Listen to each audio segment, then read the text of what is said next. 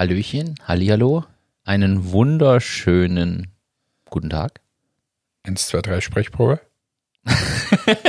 Wir sind schon live. Achso, ich dachte, du machst jetzt hier irgendwie Tests für das Intro. Ja, wir, wir können es nochmal probieren. Okay, nochmal von Hallo, eins, Na, zwei, bitte drei. nicht, wir sind ja nicht beim Radio. So, nächstes, was ist das Thema? Thema Gas. Weißt, diese Woche verlieren wir keine Zeit. Die Weihnachtszeit ist stressig. Es geht Rambazamba los. Lockdown ist beendet und bei den Kassen stellen sich schon 100.000 Leute wieder an. Es geht weiter. Es ist unfassbar, wie es zugeht. Das Weihnachtsgeschäft muss boomen im Einzelhandel, glaube ich. Naja, sollte boomen, dass sie da ein bisschen was auf, aufholen wieder, aber Wie ist das im Entmetics Online-Shop? ah, das ist ja Wahnsinn. Ein derartiger Boom. Nein, aber was mich wirklich interessiert, merkt ihr einen Unterschied Ja. Jetzt Wiedereröffnung? Na, wir, wir merken einen Unterschied, ob er Lockdown ist oder nicht. Das merken wir sowohl schlecht bei den normalen Aufträgen und gut im Webshop. Und wenn dann der Lockdown wieder vorbei ist, dann normalisiert sich das. Das heißt, ihr merkt jetzt quasi instant eigentlich, dass der Webshop wieder nachlässt, im Vergleich jetzt prozentuell gesehen ein bisschen und dafür logischerweise Einzelhandel wieder mehr. Ja, wobei ganz so kann man es nicht sagen, aber grundsätzlich die Tendenz ist richtig so.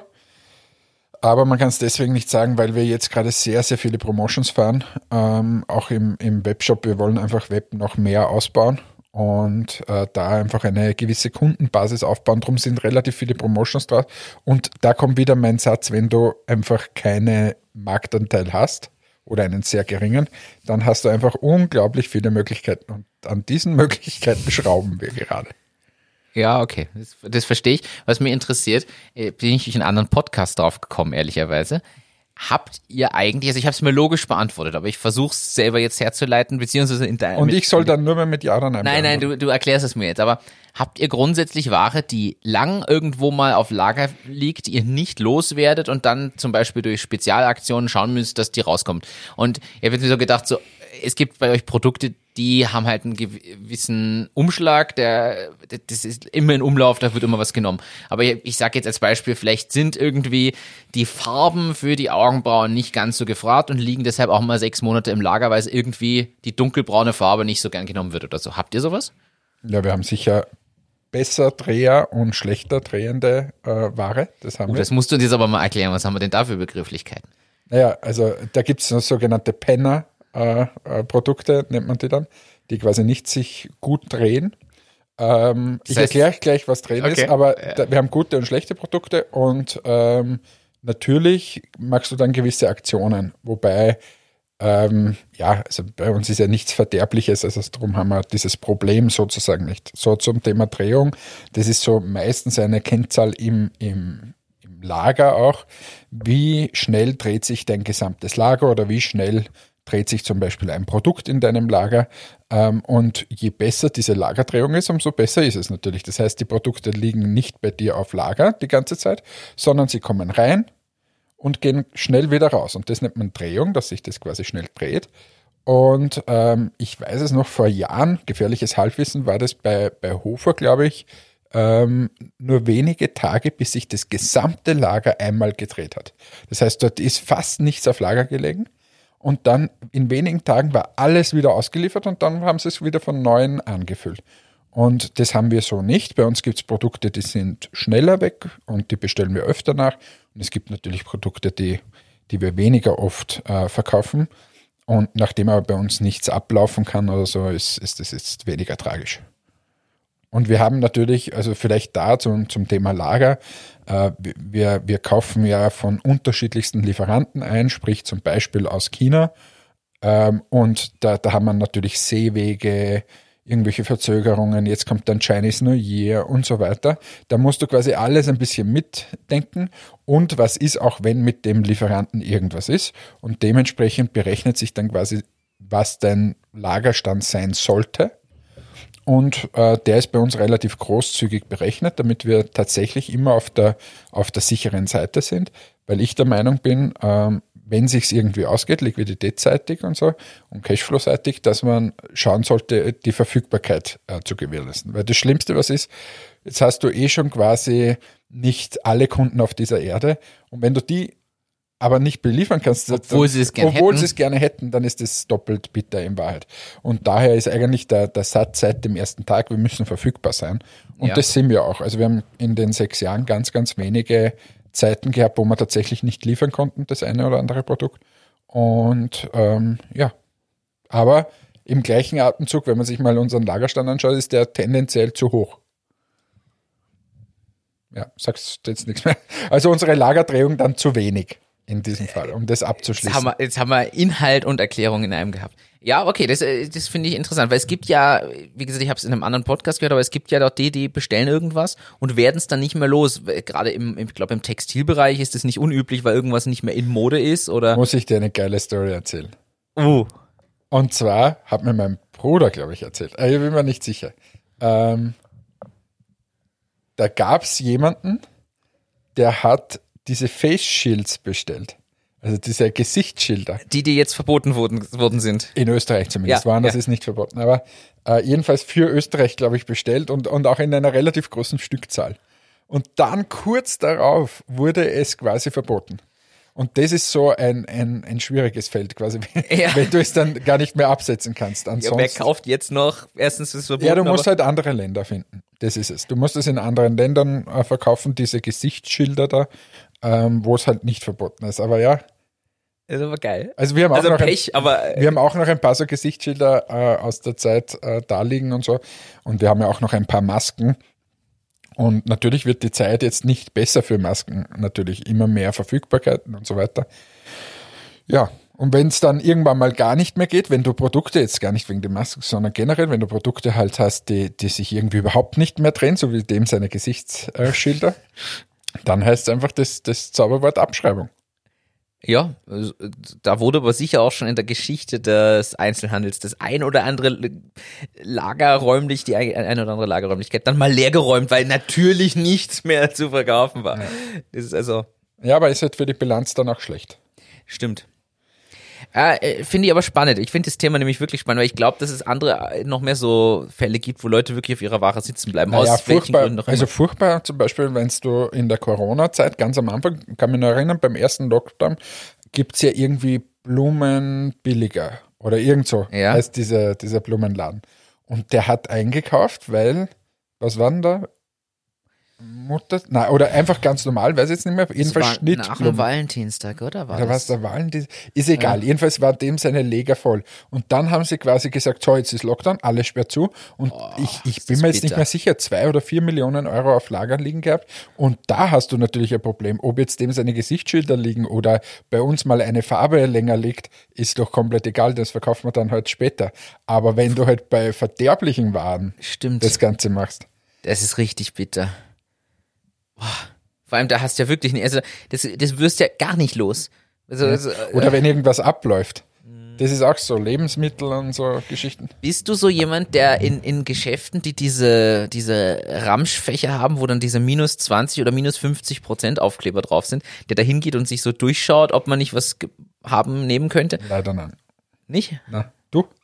Ich bin da sehr anfällig für. Also wenn ich die Zeit habe, wenn ich nur schnell irgendwas kaufe, gehe ich da nicht hin. Aber es gibt Geschäfte, da weiß ich auch, wo dieses Regal steht. Äh, zum Beispiel in der Holzstraße hier in Linz bei dem Spar, weiß ich genau, wo das Regal steht mit diesen quasi fast abgelaufenen Sachen.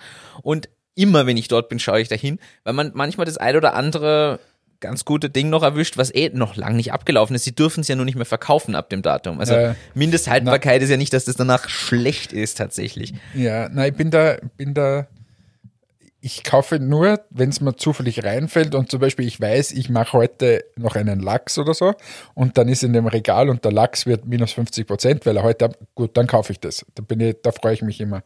Aber sonst bin ich da, wenn ich quasi nicht weiß, ob ich es jetzt heute oder morgen mache, dann kaufe ich es nicht mehr. Okay.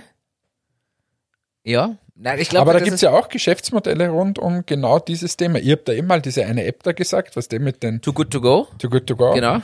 Ähm, aber da gibt's ja, glaube ich, das wird nur viel, viel mehr, weil äh, ich glaube, es war in dem Film We Feed the World oder so irgendwie hat das geheißen, wo quasi für Österreich gezeigt wurde, die größte Stadt Wien schmeißt am Tag so viel Brot und Gebäck weg, nämlich vernichtet es, wie die zweitgrößte Stadt Graz äh, konsumieren würde. Boah. Also das heißt, das ist ja absurd. Also solche Geschichten ähm, sollte man ein bisschen besser planen. Wie heißt die Doku? Ich glaube, We Feed the World, wenn mich nicht alles äh, täuscht, das ist, glaube ich, sogar von einem Österreicher gemacht. Ähm, aber das ist wieder mal gefährliches Halbwissen. Okay, also äh, ich, ich werde das mal äh, googeln und den Link, wenn ich es finde, dazugeben, wie das mit Brot und Brötchen ausschaut äh, in den Städten und was da entsorgt wird. Finde ich aber interessant. Ich finde das Thema generell interessant. So, ich habe es jetzt gleich mal eingegeben in Google. We Feed the World Essen global 2005 Dokumentarfilm kann ich nur empfehlen, aber es wird einem ein bisschen schlecht. Und hier, Dok was ist das, Wikipedia-Eintrag oder so? Täglich hat Wien jene Brotmenge zur Vernichtung übrig, dass damit ganz Graz versorgt werden könnte. War nicht mal ein Halbwissen, was ich hier hatte. Gefährliches, korrektes Wissen hier. Ja. Äh, Wahnsinn. Wir sind hier ja, ist ein Wahnsinn, der Bildungsauftrag, den du hier heute schon wieder lieferst. Was ist jetzt mit dem OF? Also bei, bei Puls 4 und Co. haben wir es ja quasi vergeblich versucht, dass jetzt die irgendwann mal einladen. Aber für einen OF wird es doch reichen. Ja, ich zitiere dich im, ich glaube, letzten Podcast. Wir sind ja quasi schon öffentlich-rechtlich. Also, Ja, für, für das, was wir da alles immer erzählen. ich wechsle das Thema. Du, wir haben die ein oder andere Beschwerde bekommen. Oh nein. Denn aktuell läuft ja unser Adventkalender. Ja. Unser Achtung Advent, Achtung Achterbahn Adventkalender. Ja. Und es verwirrt die Leute, stimmt's? Nein, die Frage war aber am, ich glaube, es war der dritte und es wird jetzt wieder so sein an dem Tag, wo diese Folge jetzt quasi veröffentlicht wird. Warum kein Kästchen? Warum kein Kästchen Hat da mich ist? meine Mutter auch gefragt. Ich habe gleich das, das nächste Feedback vom Ralf. Er kennt sich nicht mehr aus. Wir haben zu viele Sonderformate und so weiter und er will das nicht mehr. Er will einfach wieder straight das Ganze haben. Kann man das nicht ein bisschen strukturiert da angehen?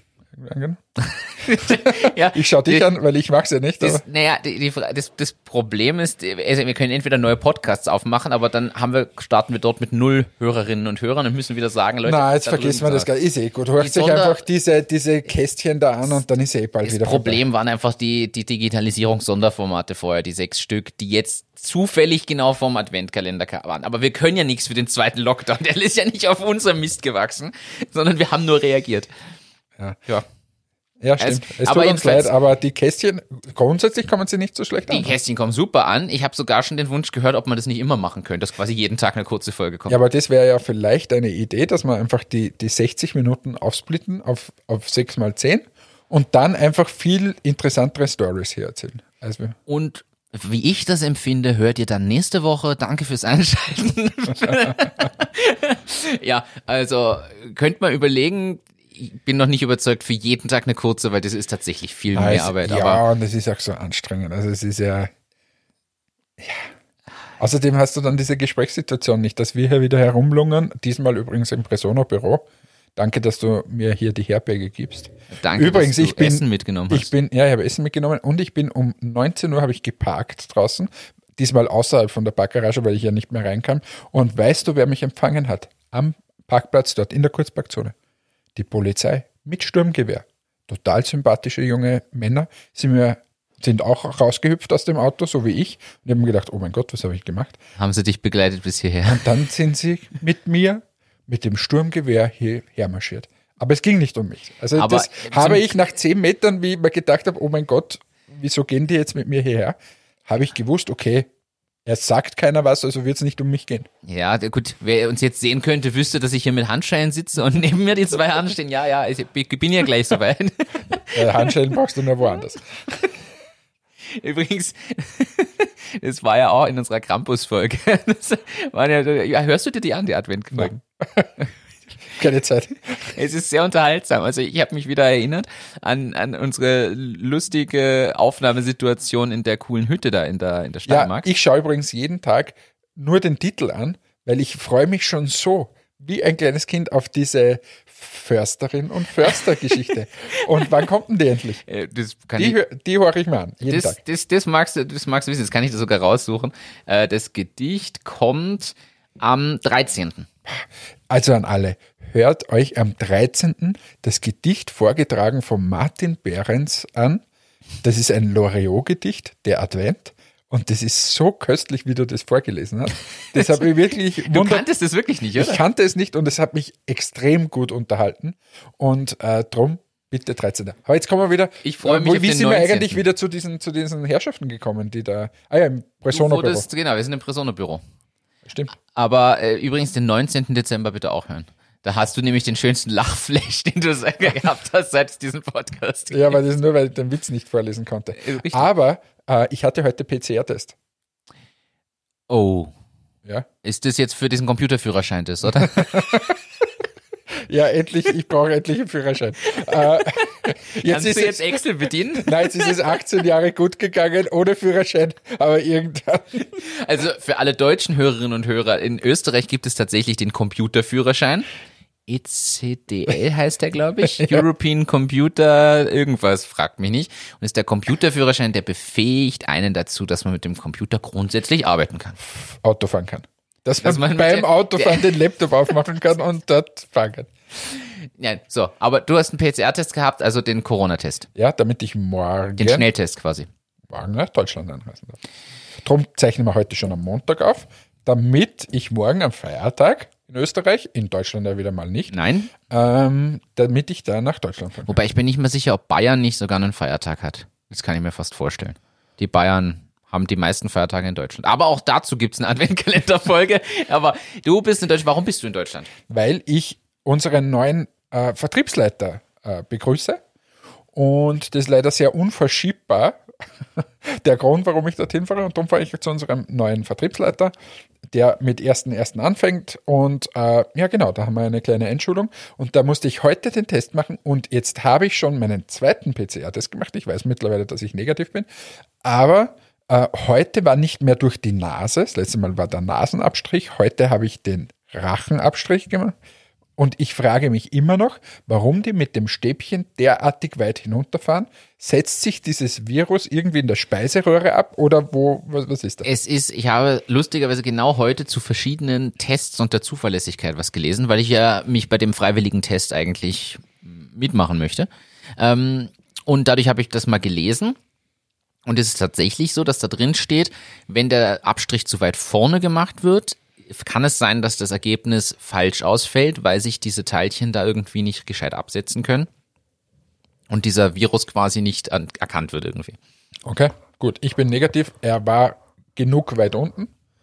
Äh, jedenfalls mein Bürgerreflex hat ausgelöst. Und Das steht da sogar drin. In der Beschreibung stand drin, wenn der Re- Würgereflex einsetzt, ist es richtig gemacht und wenn man quasi, wenn es weh tut durch die Nase, dann ist auch richtig gemacht. Ja, super, danke, das hat er heute richtig gemacht. Übrigens, das war, ich, das letzte Mal Nase hat so richtig wehgetan, weil da glaubst du ja, der ist im Hirn oben und, und, und äh, diesmal bin ich dorthin gegangen voller Enthusiasmus. Vor mir äh, eine Dame, ein Herr und deren Sohn. Und die, die Dame setzt sich dorthin, der Arzt geht da, der Abstrichmacher geht hin, fährt ihr hinein mit dem, mit dem Stäbchen und auf einmal kommt der Würgereflex, aber ganz extrem. Und ich habe mir gedacht, oh mein Gott, oh mein Gott, der Mann hin hat die Frau beruhigt und so weiter, der Sohn auch. Und mir gedacht, oh mein Gott, wo bin ich hier gelandet? Gell? Aber die wird nur übertreiben. Setzt sich der Mann hin, Kriegt er auch so einen Würgereflex? nach zwei Sekunden Würgereflex, gerade dass er dort nicht hingekotzt hat.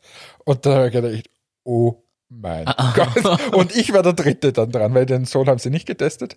Aber ich war dann Nummer drei und habe mir, hab mir echt Sorgen gemacht. Und war dann auch so, ich habe auch wirklich auch so herumgewürgt. Aber der hat das sehr ernst genommen mit dem, dass man da so ganz hinunterfahren muss. Ich habe eh überlegt, ob er gleich von der Lunge einen Teil heraus, herausnimmt mit dem Die Wattestiftchen. Magensonde auch gleich mit eingesetzt. Wenn Sie schon dabei sind, können Sie die Magenspiegelung auch vornehmen. Wobei, ich habe ein Video gesehen auf TikTok, glaube ich, da wird ein Trick erklärt, wie man den Würgereflex unterbinden kann. Na, bitte.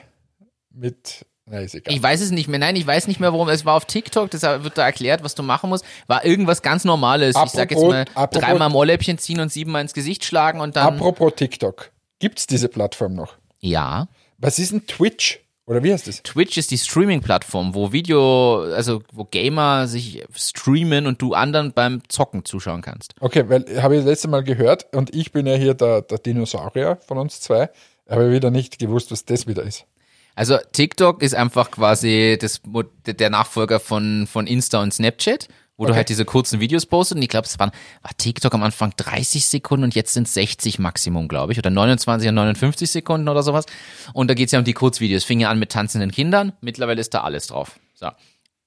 Und ist ja auch spannend. Man wird da wirklich süchtig. Wenn du da einmal loslegst, du hörst nicht mehr Ich auf. habe es nicht installiert, darum kann ich es dir nicht sagen. Und sei froh, du hast, Okay. hast eh keine Zeit. Glaub mir, ich, ich mach's dann immer, ich, ich mach's weg. Wenn ich da reinrutsche alle drei Wochen, dann hänge ich da eine Stunde fest. Deshalb Okay. mache ich es gar nicht erst auf. Ähm, aber es sind lustige Sachen drauf. Hab, haben wir da schon mal drüber gesprochen, über dieses das Social Media Dilemma, über den Film? Ja, haben wir schon mal angesprochen. Aber ich Und? glaube damals, ich bin nicht sicher, wer hat, äh, ich glaube, du hattest ihn schon gesehen und ich noch nicht oder umgedreht Ja. oder so. Jedenfalls dort haben sie dieses Phänomen beschrieben, dass das in unserem Hirn ist, durch diese Endlos-Feeds und dieses, wie du sagst, ich rutsche hinein und schaue eine Stunde lang. Das ist so quasi, dass es nie ein Ende gibt. Ja. Und das ist irgendwie in unserem Gehirn wird das getriggert, dass du eigentlich bis zum Ende scrollen willst und nicht mehr sagst, oh, ah, da, ich will quasi nichts verpassen. Ja. Wieder, lieber ORF, dieser Bildungsauftrag, den wir hier erfüllen, der ist quasi unbezahlbar.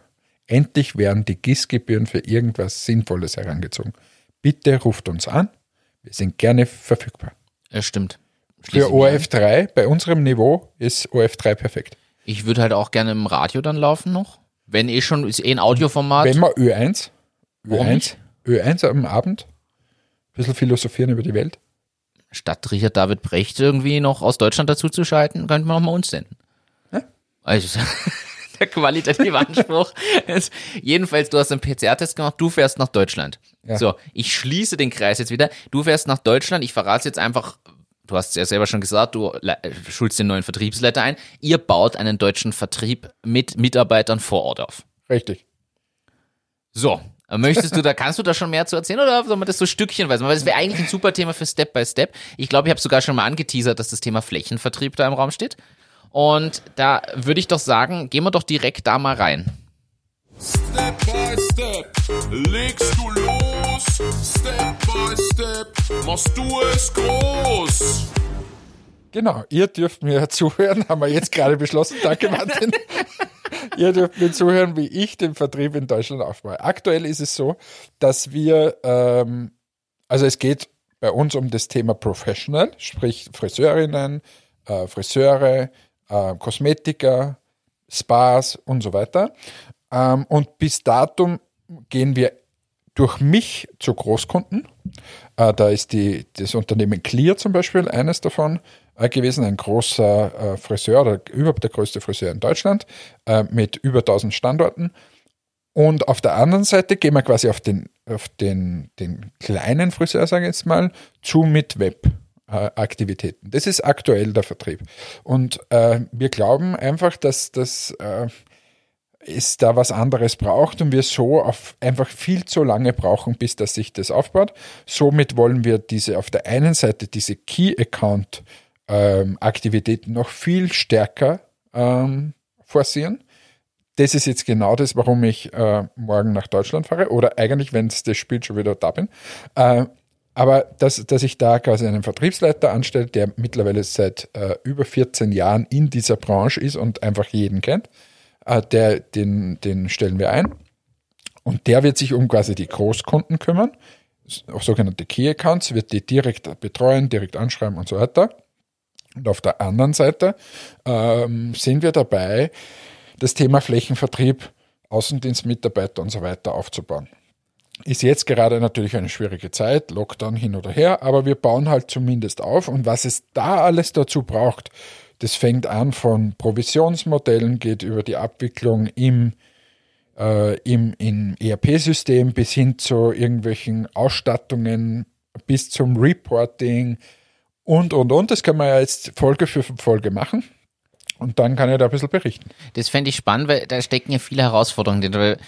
Du hast jetzt eher gesagt, die Großkunden sind das eine. Und auf der anderen Seite wird aber de facto, ist eure Zielsetzung ja, nehme jetzt nur die Friseure als Beispiel, du hast eher andere Beispiele auch genannt, aber de facto soll zu jedem Friseurgeschäft in Deutschland mal ein Vertriebler von euch gefahren sein, oder?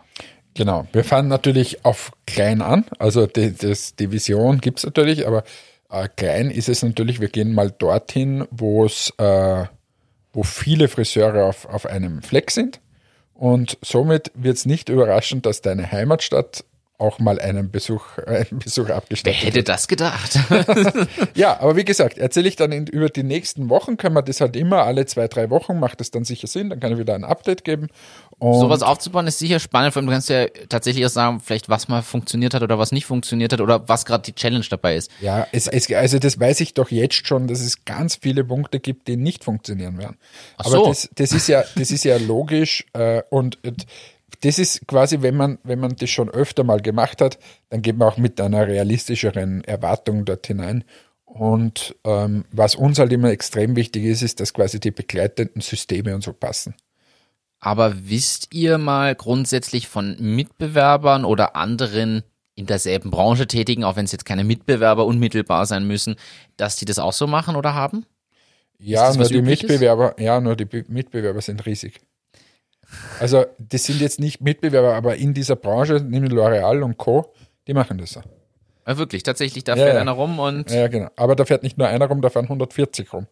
Und äh, ja, also das wissen wir. Das ist auch sehr geübt und, und üblich. Und wir wollen da ein bisschen einen neuen Ansatz finden, ein bisschen kombinieren, die, die Geschäftsmodelle. Und wie gesagt, ich halte euch da am Laufenden. Du fragst mich einfach random und dann gebe ich einen neuen Status. Passt. Das bauen, aber äh, vielleicht nicht jede Woche, aber alle zwei bis drei Wochen. Alle dann zwei bis drei Wochen, dann haben wir ein was zu bisschen Fleisch zum Berichten. Ich glaube, das nächste Mal macht Sinn, so Anfang nächsten Jahres, weil da hat er dann begonnen. Und dann wissen wir schon, was läuft hier gut, was haben wir gemacht, welche Systeme werden wir verwenden. Äh, auch ein paar so, so Name-Dropping machen. Äh, was ist unser CRM, was ist unser Besuchsberichtstool und so weiter. was funktioniert, was, Was nicht. funktioniert. Was auch spannend ist, ich glaube, du hast mir vorhin schon erzählt, was dann mit dem Webshop, wie das zusammenspielt in der Professional-Schiene. Ich finde das super spannend. Ich glaube, da kann man sich schon einiges einfach abschauen. Ich glaube wirklich, dass wir, äh, also wir verzweifeln teilweise im operativen Geschäft, weil es wirklich schon sehr, sehr komplex ist. Aber grundsätzlich, wenn man sich mal anschaut, wie wir dieses ganze Ding aufsetzen und auch schon aufgesetzt haben, das sieht so unspektakulär aus, wenn du auf www.matics.com gehst oder so. Aber was da alles im Hintergrund schon läuft, was da automatisiert ist und so, ähm, das ist eigentlich schon nicht unspannend und ja. Finde ich gut. Und ich leite an dieser Stelle mal über zu einem ganz interessanten Begriff. Also wir nehmen das auf. Wir werden das jetzt alle zwei bis drei Wochen begriffen. Aufbau vom Vertrieb kann man Aufbau von Vertrieb. Und du sprichst aber ein Thema an, das triggert bei mir gerade was, was ich gar nicht auf die Liste gesetzt habe, aber unbedingt auf die List- Liste setzen wollte. Nämlich frage ich dich jetzt, kennst du das Wort Digitisierung? Nein. Aber du wirst es mir jetzt gleich erklären, im Zuge von Martin erklärt die Welt oder was? Martin erklärt die Welt. Ja, wir alle kennen das Wort Digitalisierung. Und ich bin drauf gekommen, online, muss ich ehrlich sagen, für mich war das auch Neuland, Hashtag Neuland, Digitisierung. Das eine ist tatsächlich das, der Wechsel vom analogen in die digitale Welt. Also Digitisierung wäre zum Beispiel, wenn du bisher deine Bestellungen per Telefon vielleicht annimmst und dann per Hand aufschreibst und ein Bestellformular ausfüllst und das dann weitergibst und dann geht das ins Lager und dann gibt es einen doppelten Durchschlag. Und wenn du das jetzt plötzlich in Form eines einer elektronischen Lösung, einer Software abbildest, bist du bei der Digitisierung. Und die Digitalisierung ist quasi die, äh, das Erweitern dieser, dieser digitalen Sache, so dass disruptive Geschäftsmodelle auf einmal noch entstehen können, wenn ich es jetzt nicht komplett falsch erkläre. So, ich ich nochmal- ganz, ganz Ich, spontan, bin, aber ich schreibe jetzt was auf einen Zettel. ja. Und dieses auf den Zettel schreiben, wenn ich das quasi digital mache, wie nennt man das? Digitisieren. Ja, Digitization, aus dem Englischen kommt es Ah. natürlich. Und das ist genau der. Und digitalisieren darf ich nicht sagen, weil weil es nicht disruptiv ist. Weil es nicht vielleicht einen anderen Ansatz gibt. Weil ich das nicht mit Spracherkennung mache. Kannst du mal irgendeine Antwort jetzt mal ich, geben? ich, das ist so schwer zu erklären. Ich habe jetzt, Ja, aber du warum- hast mich jetzt da reingetrieben. Ich wollte es Ja, langsam du, aufbauen, um mich hast zu du, ich hab erinnern. dich Ich hab reingetrieben. das- ich du hast doch damit begonnen. Jetzt, ich wollte es auf die Liste schreiben und jetzt bringe ich es und dann frage ich dich eine Frage, nur weil ich es nicht sofort checke, wie natürlich jeder Zuhörer und Zu Zuhörerin und Zuhörer bei uns. Äh, ja, sag doch. So, also, die, ich habe jetzt was rausgesucht, um das, um das ich habe das jetzt ja, wirklich, äh, also erstens, also Digitization ist das englische Wort, habe ich schon gesagt, und Digital, Digitalization das zweite englische Wort und wie gesagt, Digitalis das sogenannte englische Wort Digitalisation. Sorry, es ist schon spät. Äh, also die Digitisierung ist der Prozess von analogen, äh, von einer analogen in eine digitale Form zu wechseln. Und die Digitalisierung ist die, ist es- wirklich, die Digitalisierung ist die Nutzung von digitalen Technologien, um eben ein Geschäftsmodell zu verändern oder zu erweitern. Weil nehmen wir das ganz einfach, Buchungsplattformen für Hotels gab es vorher schon.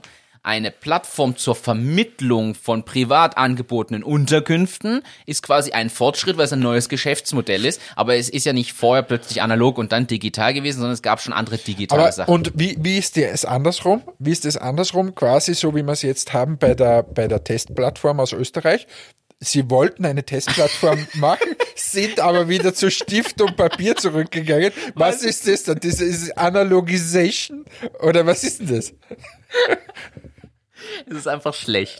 Also, Es tut mir Da, leid. da, da sind, wissen wir wieder, warum wir Weltmarktführer quasi oder auch nicht sind, weil wir es nicht mal zusammenbringen, dass wir eine, eine Plattform, wo sich jemand anmeldet, hinbekommen. Anmeldet und einen Termin kriegt. Ja, es ist auch, aber es ist ja wirklich was, was, was noch Und jetzt nie man, gemacht wurde. man sowas. könnte jetzt übrigens auch wieder fragen, warum nimmt man nicht was, was, was es gibt? Also ich erinnere mich da zum Beispiel an eine Lösung namens Offici, die es gibt, mit der ich mir Termine bei zum Beispiel einem Arzt ausmachen kann, in bestimmten Timeslots, an einem bestimmten Ort bei einem bestimmten Arzt oder halt auch beim Friseur oder bei anderen Di- Dienstleistern, wo ich hinkommen muss. Und einfach auf die Website geht, es ist ganz simpel zu integrieren. Ich Also vielleicht nur für alle, die jetzt nicht wissen, was es geht. Es geht um unsere Massentests in Österreich, wo leider diese Plattform abgekackt ist und eigentlich alle umgestiegen sind oder so auf, Stift und Es Papier. Ist, sie ist aus Sicherheit, sie hat Sicherheitslücken gehabt oder hat, keine Ahnung.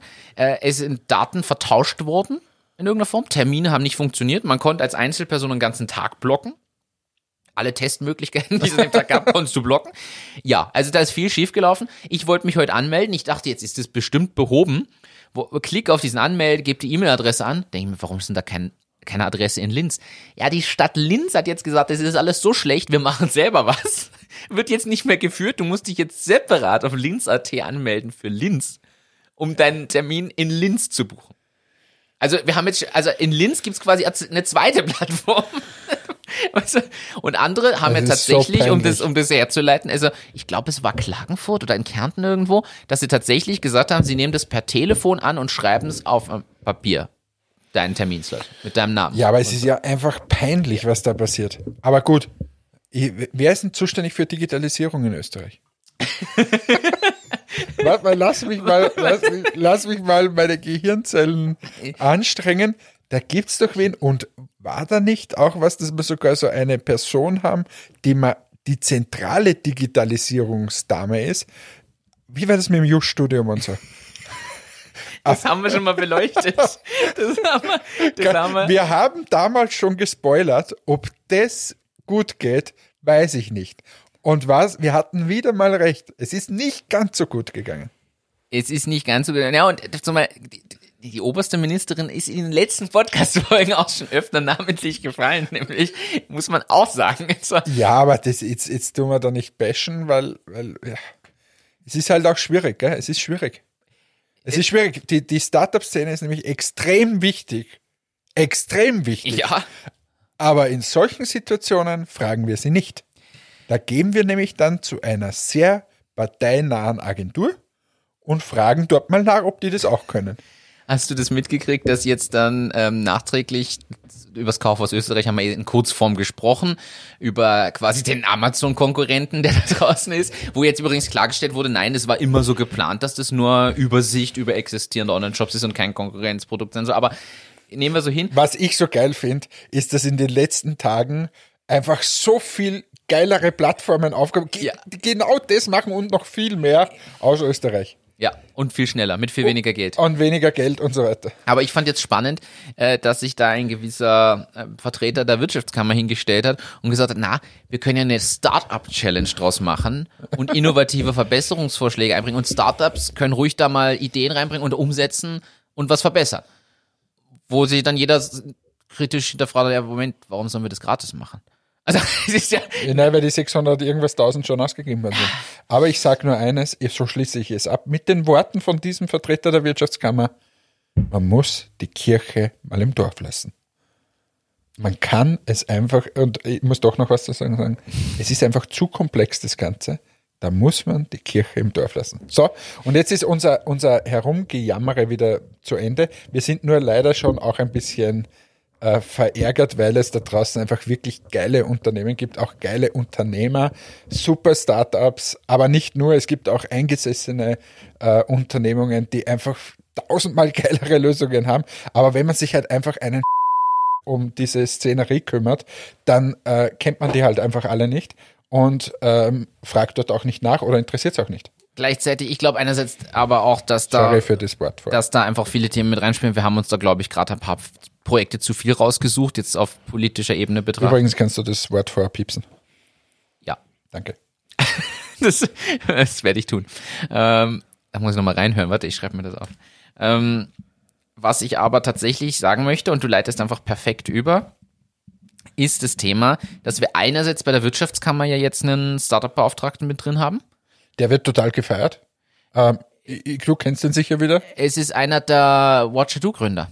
Ah, okay. Ich kenne ihn nicht, aber ich kenne ja sowieso nie irgendwen. Aber du kennst ihn alle.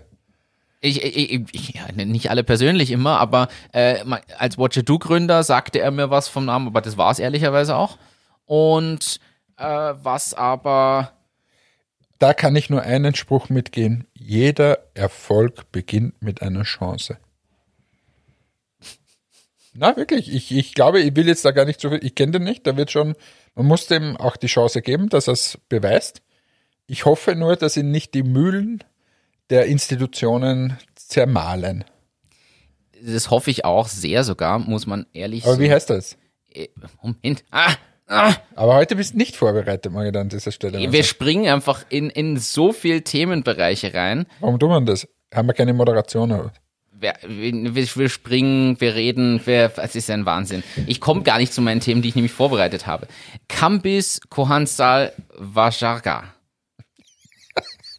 Ist das wieder ein englisches Wort vorher? Dieses ist. Wie? Wie heißt er mit Vornamen? So nennen. Kambis! Kambis. Ja. Okay, hallo Kambis. Wenn du das irgendwann mal hören solltest, äh, alles Gute dafür, wir glauben an dich. Und ähm, mach es viel besser als alles, was da davor war, weil äh, ich glaube, es ist notwendig. Genau, hier steht's eh. War einer der Co-Founder von Watch Do, war als One-Man-Company-Builder an zahlreichen Startups beteiligt, zum Beispiel bei Carploy und der Freebiebox. Außerdem ist er beim Netzwerk PrimeCrowd, beim Investorennetzwerk, das kennt man, PrimeCrowd mit dabei und arbeitet als Startup-Mentor. Ja. Ähm, ich finde eigentlich ganz gut, dass es da quasi noch wen gibt, zumal da gab es ja andere News auch. Und das jetzt kommen wir langsam in meine vorbereitete Liste hier. So, nach 40 Minuten. Ja. Äh, denn es gibt jetzt das offiziell, ist das Startup-Komitee bekannt gegeben worden, ja vor zwei Wochen. Habe ich da zwei Wochen hier auf der Liste stehen und wir sind noch nicht dazu gekommen. Wir haben Was macht das Startup-Komitee? das ist das Gremium, das quasi äh, den Michael Altrichter ergänzen soll als Startup-Beauftragten. Nur, dass es halt eine, eine Gruppe von Leuten ist, die eben auch Gründer Was tut der Michi Altrichter? Ist Startup-Beauftragter. Was tut ein Startup-Beauftragter? Was tut der? Schweigen? Die genauen Aufgabenfelder von ihm kenne ich nicht, aber ich glaube, dass er vermitteln soll grundsätzlich zwischen Startups und Politik und sich da in geeigneter Position einbringt. So ehrlicherweise, klingt jetzt hart, aber seit der Ankündigung und diesen ersten ein, zwei Schritten, wo, wo wir ja alle sehr erwartungsvoll waren, haben wir ja nicht viel gehört aus dem Bereich. Wa- Wahrscheinlich muss man aber auch sagen, jetzt ist natürlich die Frage, wir regen uns jetzt auf. Vielleicht wird da im Hintergrund, steht er vielleicht auch an. Einfach, wir wissen eh, du kritisierst es oft genug, wie vielleicht die politische Einstellung gegenüber Startups momentan ist und dass das vielleicht doch zu wenig ist und vielleicht steht er da im Hintergrund auch an an mancher Stelle. Jedenfalls gibt es jetzt ein fünfköpfiges Team, was ihn da unterstützen soll, beziehungsweise das ganz, die ganze Runde erweitert. Und da ist zum Beispiel die Lisa Fassel drin, die kennen wir auch. Hast du schon persönlich kennengelernt bei einem unserer ersten Pitching-Events in der Lederfabrik damals? Ah, ja, ja. Damals noch Wie gesch- heißt der? Äh, genau, bei der Austrian Angels Investors Association, AAEA. Äh, und da war sie damals noch Geschäftsführerin, mittlerweile von Female Founders ist sie ja auch Mitgründerin und Geschäftsführerin. Äh, Markus Raunig von Austrian Startups, liebe Grüße Markus, falls ihr uns hört, ist, weißt du, Future Weekly Podcast. Ähm, und dann haben wir noch Werner Wutscher, sagt mir persönlich nichts. Muss Sag mir wieder was, kann ich erklären. Ehemaliger Vorstand von der, von Billa. Ah, echt? Ja? Ah, Ich weiß nur, dass er beim Forum Alpbach ist. Es steht hier in dem, in dem Training Topics Artikel mit dabei. Dann Stefan Hauptner. Kenn ich nicht. Okay. Und was ist der? A von Apex Ventures. Und na, dann noch wen, den man kennt, Bernadette Frech von InstaHelp. Kennen wir. Okay. Bernadette. Ja, ähm, jedenfalls, das habe ich nur gerade geschaut. Butcher neuer. Ja, der war bei der Rewe, aber ich glaube, er war Bildervorstand. Aber ich Okay. bin mir jetzt nicht mehr sicher. aber Ja, irgendwo bei der Rewe halt. Ja, Und ja, jedenfalls ist dieses Startup-Komitee jetzt die Ansprechstelle, Ansprechstelle für alle Gründer und die Anliegen und ergänzt quasi, ähm, aber wa- was kann ich jetzt machen? Jetzt habe ich ein, ein Anliegen. Kann ich dort anrufen? Kann ich den Herrn Butcher anrufen und sage, Werner, ich habe ein Anliegen. Es wäre super, wenn Startups mal unterstützt werden wollen, wenn wir ein bisschen Fonds hätten, wenn wir ein bisschen genau. einfach nicht im Regen stehen gelassen werden. Es steht tatsächlich hier so drin, ich habe auch extra jetzt nach nachgeschaut, wo du gefragt hast. Ich zitiere Michael Altrichter, wir sind das neutrale Sprachrohr der Startup-Szene. Okay. Äh, es ist eine ehrenamtliche Arbeit und auch von ihm und auch von allen Mitgliedern im Komitee. Und sie treffen keine Entscheidungen, sie können nur das Sprachrohr sein und die Regierung muss am Ende umsetzen oder Entscheidungen treffen. Besser, als dass wir keine Möglichkeit haben, da Na, ranzukommen. absolut. Nochmal, ich wünsche denen alles Gute und ich wünsche aber auch denen von der Wirtschaftskammer alles Gute. Äh, es, es kann gar nicht genug Lobbyismus geben für dieses Ganze, weil ganz ehrlich, wir kennen ja ganz, ganz viele Gründer und es reißen sich hier alle den A auf, machen Hochrisikogeschichten hier immer, werfen wirklich jegliches persönliches Engagement hinein. Und es ist dann ein bisschen traurig, wenn man hier doch das eine oder andere Mal mit Füßen getreten wird und einfach die Rahmenbedingungen sich noch nicht gebessert haben. Aber wir sehen positiv in die Zukunft. Vielleicht macht ja dieses Komitee und dann auch der Herr in der Wirtschaftskammer alles richtig und vielleicht wird es besser. Was ich halt nicht mehr hören kann, ist dieses von der Politik, ja, ja, wir machen eh alles und sie machen genau nichts. Weil sie könnten schon entscheiden und sie tun es halt nicht. So richtig. Ja. Das, das stimmt. Damit wir wieder bessere Laune kriegen, leite ich aber über, denn es gibt trotz Krise ja auch Sachen, die daraus Chancen. resultieren. Es gibt Chancen. Und unter anderem habe ich gelesen von Mor Mordzeit. Mord, Heuer. Ach, das musst du jetzt aussprechen. Das Mahlzeit. ist ein Dialekt. Ja, Mordzeit. Mein Gott. Mahlzeit. Mahlzeit heißt es. Also, das Also Martin, jetzt, jetzt machst du jeden Tag auf deiner Insta-Story, erklärst du österreichische Begriffe, aber Aber immer nicht. mit dem Aussprechen, jetzt hören wir doch einfach mal zu, wenn ich mit dir rede. Dann was wüst. Was ja, jedenfalls Mahlzeit auf gut Deutsch. Mahlzeit. Mahlzeit. nicht Zeit, Mahlzeit. Ja, Mahlzeit. Ja, genau. Ja, Mahlzeit. ich, ich bleib dabei. Ich übe jetzt nicht sprechen. Es gibt jedenfalls das Startup. Kannst du es nochmal sagen? ja, Mahlzeit. Und es ist von zwei jungen Gründern, nämlich einem 18- und 20-Jährigen, die in der Krise quasi gestartet sind. Und zwar haben sie einen Online-Shop für regionale Lebensmittel aufgemacht. Regional tatsächlich nur oberes Mühlviertel und Linzer Zentralraum. Weiter geht's nicht. Sie liefern selber aus, sie verschicken es nicht per Post oder so, sie liefern einmal die Woche aus und haben einen Online-Shop gemacht, wo du das bestellen kannst. Geil, geile Idee. Was, ich kann mir dort das bestellen? Du kannst dir da was bestellen. Warte mal, ich mache das jetzt und, äh, oder ich bestelle das jetzt dann und das heißt übrigens Now Mahlzeit, oder? Vielleicht haben sie es umbenannt. Na, doch nicht, das ist auch anders. Die sind noch nicht so weit oben im Google Ranking-. Ah, hier. Mahlzeit.eu. Möglich, es steht im. Mahlzeit.eu. Vom Bauern zur Tür. Das sind wir. So, Das sind mir. das sind wir. Und jetzt Das schaue ich sind da- wir für wir, alle wir, deutschen wir Hörerinnen und Hörer. featuren jetzt mal hier äh, und droppen die Names und alles mögliche. Also www.moizeit, M-O-I-Z-E-I-T.eu. Da komme ich auf die regionalen Geschichten und kann mir zum Beispiel das Bio-Heidelbeer-Joghurt 250 Gramm um 1,90 Euro kaufen. Ähm, ich habe hier einen Karree-Speck, 250 Gramm um 6,20 Euro. Ähm, die Eier, Schurlis Freiland-Eier, 3,40 Euro. Einen Apfelkarottensaft, 1 Liter, 3,50 Euro. Die Bio-Butter, 3,50 Euro, 250 Gramm. Und so weiter. Und möchte gleich dazu sagen, ich habe jetzt mal raufgeklickt, hier zum Beispiel auf diesen Karree-Speck, da steht doch gleich dabei, in Oberneukirchen steht Familie, hm, hm, hm, seit so und so vielen Jahren. beste Sag doch die Familie. Familie Dunzendorfer. Die Familie Dunzendorfer, die featuren wir auch gleich. Seit über 100 Jahren stellen sie beste Fleischwaren in ihrer familieneigenen So, und Fleischerei wenn ich das jetzt hier bestellen würde, was passiert dann? Du kriegst es geliefert. Also du musst einen Ort angeben. Es wird generell, wie gesagt, nur im, im oberen Mühlviertel und Linzer Zentralraum ähm, ist es nur möglich, weil sie wollen unbedingt selbst ausliefern können und eben nicht, dass da Logistik und sonst was, sonst hat er mit Frische und, und Regionalität zu tun. Aber ich, also ich feature sie gerne, bitte bestellt euch das. Ich, mich hätte aber trotzdem, ich glaube, ich fahre trotzdem zu meinem äh, Bauernstandel da. Weil es bei dir gleich ums Eck ist. Naja, ums Eck ist auch nicht, aber, aber ich nehme diesen Weg auf mich. Aber irgendwie bin mir nicht sicher. Müssen wir noch schauen. Aber finde ich eine schöne Idee. Sieht man aus der Krise kann auch Gutes hervorgehen und es trauen sich Leute und das finde ich, gut und das ist begrüßenswert und sollte auch unterstützt werden. Und deswegen dachte ich mir, erwähnen wir das einfach Das ist mal kurz. super. Also www.moizeit.eu. Ganz was anderes. Finde ich nämlich auch äh, ein spannendes Thema. Äh, wir haben das alle mitgekriegt, glaube ich. Einer der größten Exits der letzten Jahre. Ich weiß nicht seit wie vielen Jahren oder nur dieses Jahr. Salesforce kauft Slack für über 27 Milliarden US-Dollar. So. Weißt du, was ich an dieser Meldung am allergeilsten finde? Ja. Ich habe mir da irgendeinen Bericht durchgelesen. Salesforce muss dafür 10 Milliarden Kredit aufnehmen, aber nur für ein Jahr. Weil dann haben sie es quasi aus dem eigenen, auf den eigenen Ertrag wieder bezahlt. 10 Milliarden Kredit. Nehmen sie auf für ein Jahr. Ja, aber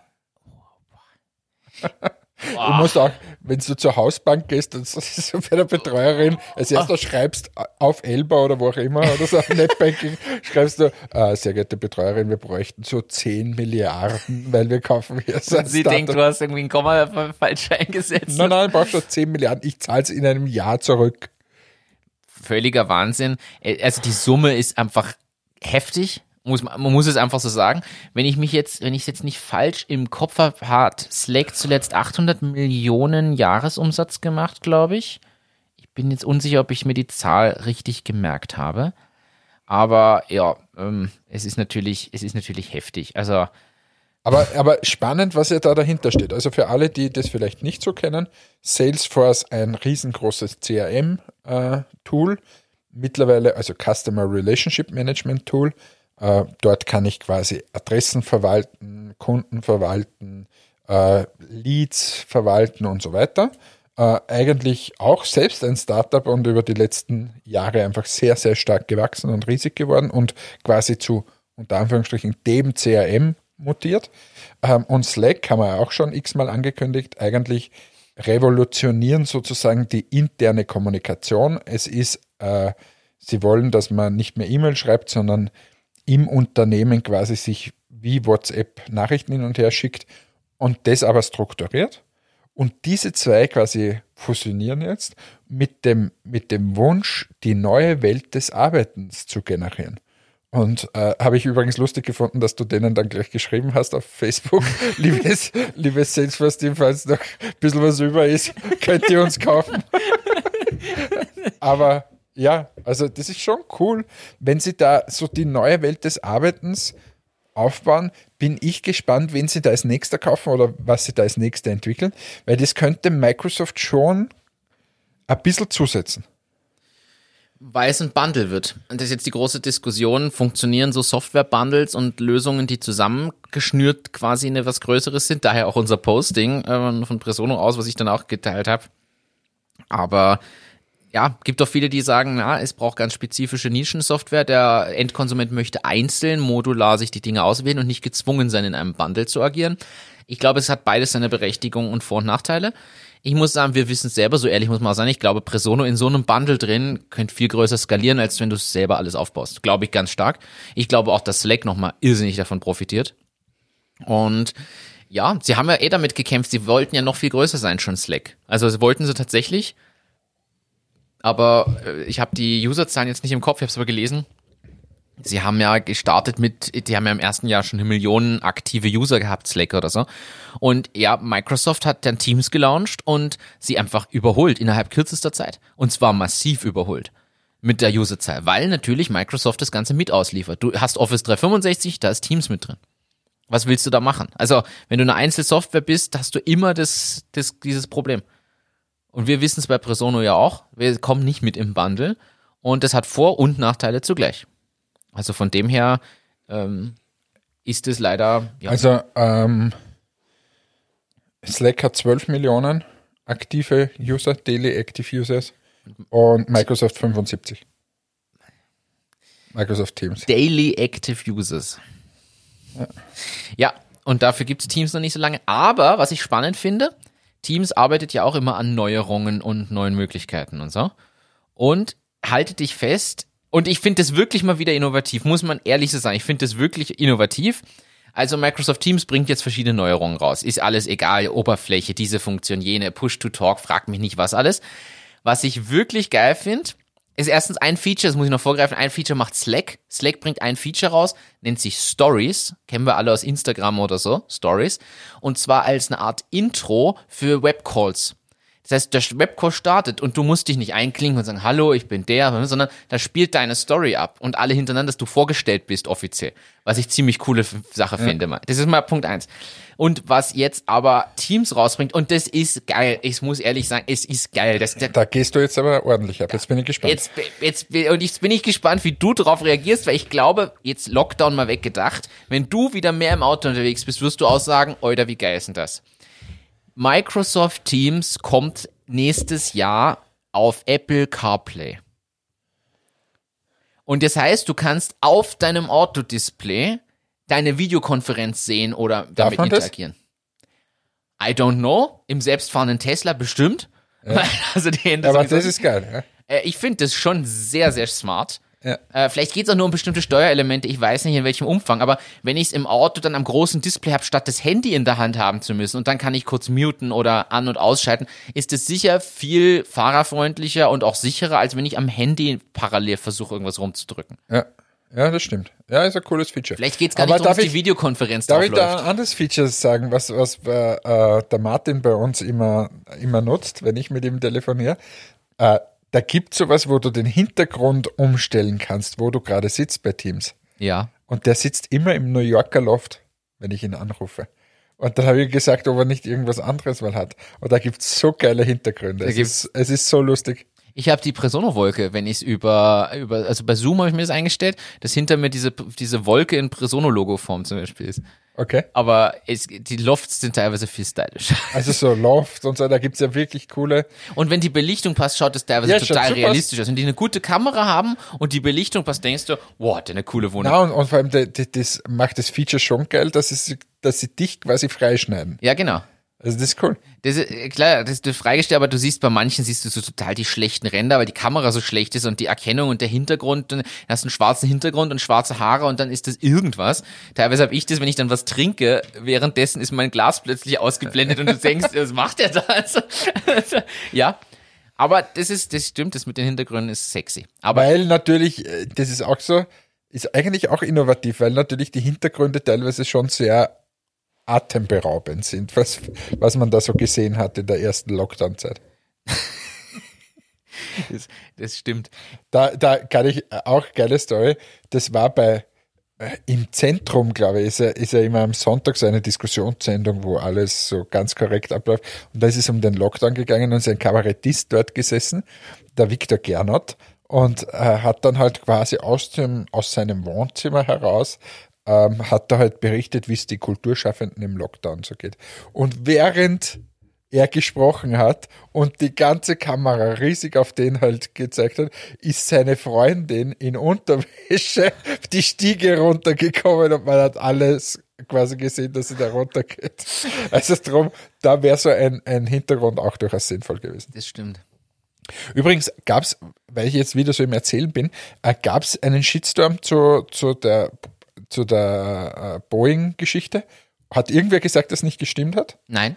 Na, ich glaube nämlich, ich, ich, habe es mir jetzt nicht mehr nochmal angehört, aber ich, es hat alles gepasst, glaube ich. Ja, ich habe ja sogar die äh, Recherche betrieben und noch Links dazu gegeben. Und? Das hat im, im Großen und Ganzen gepasst. Ich weiß nicht, ob jede Zahl jetzt ganz exakt Ja, stimmt, aber grundsätzlich äh, war die Story richtig, ja. Geil. Und es hat sich auch keiner beschwert dazu. Entweder ist das Thema vorbei am Interesse unserer Hörerinnen und Hörer, allerdings sich was labern die über Flugzeuge und Äh, was ist ein Flugzeug überhaupt? das Für was ja brauch fast- ich das? Naja, äh, du, vielleicht, äh, äh, weißt du, mein- dein drittes Kind und, und mein erstes äh, im 37. Lockdown werden sich wirklich fragen, ach, wie reisen, fliegen, was ist Was das? ist ein Restaurant? Was- Kino und Theater, was ist denn das? Kultur? Na, wollen wir so nicht. So, Was ich aber hier noch stehen habe. komm, hau ein letztes Thema raus. Ich hau noch ein zweites Thema raus. Na, ich, bin heute schon so müde. Bist Komm. schon so müde. Netflix startet jetzt einen TV-Sender im linearen Fernsehen. Kein Scherz. Netflix startet wirklich einen TV-Sender. Nachdem sie jetzt ja schon dieses, diesen Shuffle-Modus haben. Ich weiß nicht, ob du, du hast, Net- hast du Netflix? Ich habe Netflix. Also du, schaust du? Ich schaue jeden Tag Netflix und zwar jetzt gerade Bobo Siebenschläfer oder meine Freundin Conny. Ah, das Kinderprogramm. Neues. Keine- Totales Erwachsenenprogramm. Also Netflix hat, wenn du dich jetzt einloggst, bevor du auf deinen Account klickst, steht drunter Shuffle. Das heißt, sie da haben bin ich nie. Weil wenn Anna diese, diese Ding in die Hand nimmt, diese, diese Fernbedienung, da kann man gleich bei uns gleich auf Netflix drücken. Ja, ja. Da kommt dann, wer will schauen? Anna. Und dann ist schon Bobo Siebenschläfer auf allen Kanälen quasi. und bevor du Anna anklickst, müsste es ja theoretisch auch Hannes geben. ja, das ist schon lange ausgeblendet, glaube ich. Und wenn du da raufgehst, bevor du raufklickst, gibt's unten Shuffle, wenn du quasi auf Zufallsmodus irgendwas starten willst. Okay? Und dann startest du halt plötzlich den dritten Teil Herr der Ringe oder so. Einfach, einfach aus dem Nichts, ich Okay. keine Ahnung. Na, also, sie haben das äh, eingeführt, weil ja so lange Diskussionen jetzt immer herrschen, was schauen wir denn? Weil die Auswahl so riesig ist, dass du dich nicht mehr entscheiden kannst. Ist ja wirklich ein Problem. Ah, da gibt es sicher wieder einen Begriff dazu, oder? Wie, wie das heißt. keine Ahnung. Es ist nicht die Anatidaenphobie, die Angst, von einer Ente beobachtet zu werden, aber es ist die Angst, sich nicht auf Netflix entscheiden zu können. Ich weiß es nicht. Aber sie haben das eingeführt, damit du quasi durch Zufall auf was Neues stößt. Ich vermute sogar, dass der Algorithmus im Hintergrund deine Interessen kennt und ein bisschen was für dich auswählt, glaube ich persönlich. So wie ja das Dashboard auch unterschiedlich ist, weil deine liebe Tochter kriegt andere Filme vorgeschlagen als du, wenn du dich Ja, ich kriege überhaupt keine vorgeschlagen, weil ich schaue nichts. Aber- Aber ich kriege immer Tiger King vorgeschlagen.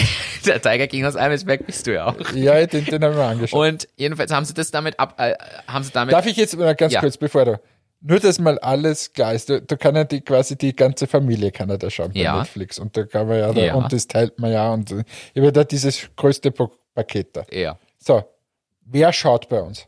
Die Anna, mein Vater, die Katrin hat jetzt geschaut. Also alle schauen, nur ich komme nicht dazu. Ja. Irgendwas mache ich falsch. Mein Account wird auch von fünf Leuten genutzt. Das, meiner ist auch. Und schaust du? Ich selber schaue auch, ja, tatsächlich. Was schaust du gerne? Ähm, also, wenn ich dazu komme, muss ich dazu sagen. Äh, was schaue ich jetzt? Ich habe gerade mit Four Blocks angefangen. Was ist denn das? Äh, spielt in Berlin, geht um die Clans, die in Berlin Drogenskandale und so gegeneinander und von der Polizei aber überführt Okay. werden. Habe ich aber frisch angefangen. Mir erst in Folge drei. Also, ähm, ja, am Wochenende angefangen. Ansonsten, was habe ich davor geschaut? Puh, müsste ich nachschauen. Kann ich dir so nicht mal mehr beantworten. Keine Ahnung. Aber ich bin ja so ein Binge-Watcher und beziehungsweise laufen ja Dinge, die ich schon mal gesehen habe, teilweise nebenbei. Wenn ich koche oder sowas, jetzt höre ich eher wieder Podcasts zur Zeit. Dadurch, eine Zeit lang habe ich das recht viel gehabt, da lief nebenbei eine Serie, die ich eh schon auswendig konnte. Okay. Aber jetzt höre ich Podcasts, dadurch schaue ich auch weniger Netflix. Seit mein Podcast-Konsum so gestiegen ist, schaue ich deutlich weniger. Jedenfalls, was ich erzählen wollte. Die haben einerseits dieses Zufallsmodus-Ding eingeführt und jetzt starten sie sogar lineares Fernsehen. Das heißt, die haben einen Fernsehsender in Frankreich genommen und starten dort ein 24 Stunden laufendes Programm, was du einfach abrufen kannst. Was lineares Fernsehen quasi wie ist. auf abrufen. Ich, ich gehe da drauf und dann Du gehst auf den Fernsehsender und dann läuft gerade irgendwas. Ja, und was zeigen sie da? Irgendwas aus dem ganzen Netflix-Portfolio. Alle möglichen Filme, Serien, alles Mögliche. Und da habe ich quasi den, den Nach Vorteil, weil sie mir was ausgesucht haben. Es ist wieder Fernsehen. Und Nachteil, Es ist einfach wieder Fernsehen. aber ist ja doch der komplette Schwachsinn. aber das ist doch dieselbe Schwachsinnigkeit, wie Amazon auf einmal Bookstores gemacht hat. Ich, ich, Das bringt doch nichts. ich weiß nicht, warum. Ich vermute mal, ja, es richtet sich an, da steht, also in der Beschreibung steht, es richtet sich an Nutzer, die ihr Programm nicht selber auswählen wollen. Naja, die Frage, was sein könnte, ob sie die Werbekosten da wollen. Weil so ein, so ein Fernsehsender lebt schon sehr stark von den, von den Werbeeinnahmen und ob sie quasi diese, diese Ex oder diesen Expand brauchen von ihrem äh, Programm hin zu einem Fernsehsender, dass sie dort Werbung abspielt. Die Sache ist außerdem, ich glaube, das ist hier der Fall, sie können dadurch, also ich glaube, du wirst sicher Netflix-Kunde sein müssen, dass du das abrufen kannst, brauchst halt irgendeine Karte oder einen Code oder irgendwas. Und musst somit mal Netflix-Kunde sein und sie geben dir dann aber halt einfach das Programm vor. Das ist so ein bisschen wie, wie heißen diese, wo die ganzen Fußballdinger auch laufen und so, hier diese Spezialsachen, wo du es dann aufzeichnen kannst und sie, Sky und so. ja, Sky und so. Ist ja eigentlich auch lineares Fernsehen. Du kannst es halt aufzeichnen und abrufen, aber grundsätzlich läuft da linear irgendwas durch. Das heißt, du schaltest einfach ein und Naja, schaust weil es dir halt, an. weil halt das Fußballspiel dann ist, wenn es Fußballspiel ist. naja, genau. Und nicht, wenn, wenn die Serie online geht. Jedenfalls kann ich mir vorstellen, dass das tatsächlich sich alles verändert. Früher war 20.15 Uhr das Ding, wo du dich hingesetzt hast und dann einen Film geschaut hast und danach bist du ins Bett gegangen und hast. Ja, aber bei so Sportevents muss das dann sein, wenn es ist. stimmt. Die, die werden ja nicht hier das Champions League-Finale spielen und dann sagen sie es keinem. Und vielleicht äh, bringst du aber gerade jetzt den Grund, warum es lineares Fernsehen immer geben wird. Vielleicht sind es die Sportevents. Möglicherweise, ich weiß es nicht mehr. Aber ich fand es jedenfalls spannend, dass die in diese Richtung gehen und jetzt in einen linearen Fernsehsender investieren. Äh, Ich bin ja ein großer Sportevent-Schauer.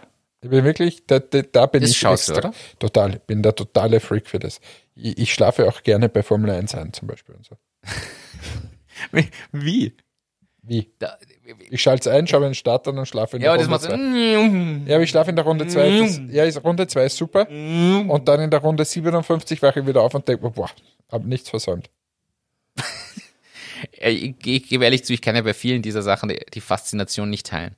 Da, dafür kann ich mir einen Marathon anschauen, zwei Stunden lang, oder auch einen Ironman zwölf Stunden lang. Ja, aber das ist ja auch extrem spannend. So ja, das finde ich, weiß, nein, das ist, ich verstehe ja sogar, dass mir jetzt jeder sagt, bist du völlig bekloppt? Und ich zum Beispiel finde es aber stinkfahrt, wenn die Formel 1 Autos da im Kreis fahren. Ich kann dem nichts abgewinnen. Aber ich weiß, es hat eine riesen Faszination.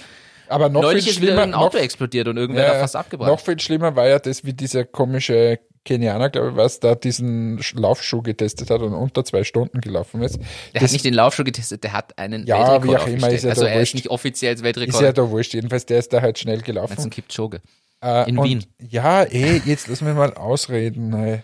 Und, und der, der Typ, wie der gelaufen ist, zwei Stunden lang hat der Kommentator einfach, dir geht einfach irgendwann das Thema aus. Wenn du einen Typen siehst, der hier läuft, dann haben sie gesagt, oh, jetzt ist der Windschattenmann aber wieder ordentlich super im Windschatten.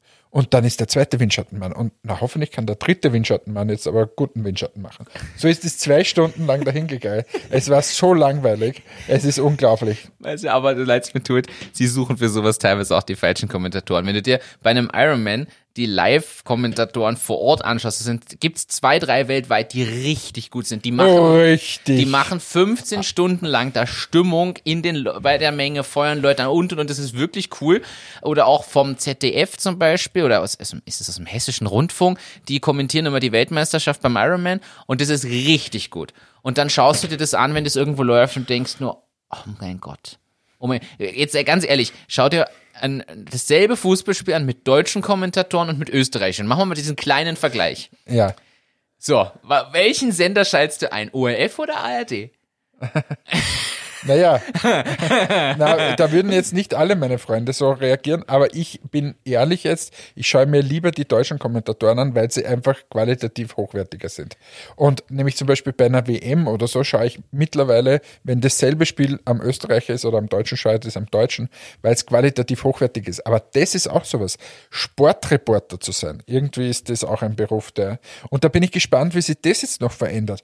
Äh, da gab es ja auch einige Startups sogar in dieser, in dieser Sportwelt, Stimmt. die quasi eher die, zum Beispiel Filme von Fußballspielen in den unteren Ligen zusammengefasst haben. Dieses Liga-Portal, glaube ich, war ein, ein Startup und so weiter. Ähm, ja, also ich glaube, es ist überhaupt diese ganze Medienbranche extrem im Umbruch, aber es stimmt, die, die Moderatoren und Kommentatoren ist teilweise furchtbar und es ist auch hier ein Wahnsinn, was die für ein Blödsinn zusammenhaben. also vor allem Blödsinn und ich glaube, dass da einfach auch die falschen Leute wirklich ausgesucht werden. Also da ist in der Redaktion was falsch gelaufen. Also zum Beispiel zwei Stunden Weltrekord-Marathonlauf kannst du unterhaltsam moderieren. Das geht. Dass vielleicht du dich nicht abgeholt fühlst, mag sein. Ich glaube, dass wenn du einschaltest und denkst, "Ah, das interessiert mir überhaupt nicht, für die breite Masse das an, unterhaltsam zu machen, ist sicher eine absolute Herausforderung. Aber für die spezifisch Interessierten ist es möglich, glaube ich. Bin ich überzeugt. Ja, Aber die Kunst ist halt, das hinzukriegen und rauszufinden. Was ist denn jetzt los? Es sind bestimmt die mit den Maschinengewehren, die müssen mich jetzt wieder mitnehmen. Boah, warte, ich schau mal. Martin, der Campus. Ist er schon wieder da? Er ist schon wieder da. Er hat gesagt, wir sollen die Sendung beenden. Ja, dann müssen wir wohl Schluss machen. Übrigens, das muss ich noch erzählen, ich hier draufstehen. 6.12. Wir haben unsere Krampus-Nicolo-Folgen gehabt. Bei uns putzt man Schuhe zum Nikolaus. Ist das bei euch auch so? Kennst du das? Das wollte ich dich unbedingt noch fragen. Den Stiefel stellt mir raus. So, und jetzt, ich uns wünsche euch man alle schon- eine schöne Woche. Teilt uns, liked uns, shared uns. Es war wie immer ein Fest. Wiederschauen. Ciao, Baba, Hannes. Danke fürs Einschalten. Bis zum nächsten Mal. Macht's gut. Ciao, ciao.